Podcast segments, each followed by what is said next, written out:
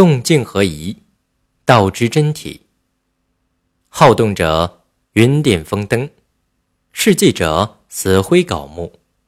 须定云止水中，有鸢飞鱼跃气象，才是有道的心体。这段话的意思是说，一个好动的人，就像云中的闪电一样飘忽不定，又像风中的残灯孤烛一样忽明忽暗；而一个嗜好安静的人，就像火已经熄灭的灰烬，又像毫无生机的枯木。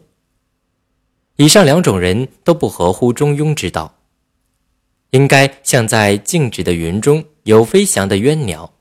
在不动的水中有跳跃的鱼儿，这样才算是达到了道的理想境界。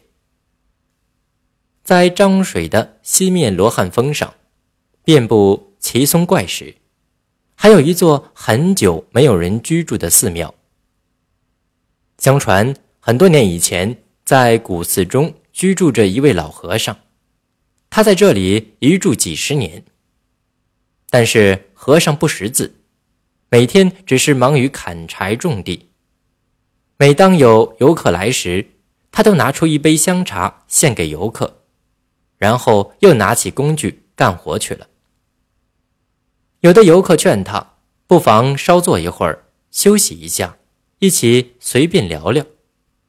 老和尚总是回答说：“没时间，没工夫。”他就这样过了许多年。忽然有一天。他用手指在石头上写下了四个大字：“今日方闲。”刚刚写完，石头开了，老和尚走进石头，便入定了。很快，石头又合上了。恬淡的意味，能让人脱却尘世妄执，能让人领悟心底的安闲，实在让人惊奇叹服。古人云。手如处子，动如脱兔，就是说动静皆有节度，处世为人皆应不亢不卑，动静合宜。而众所周知，任何人都有动的时候，也都有静的时候。但是最好动静合宜，才合乎儒家的中庸之道。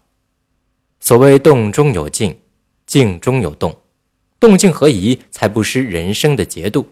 就是这个意思。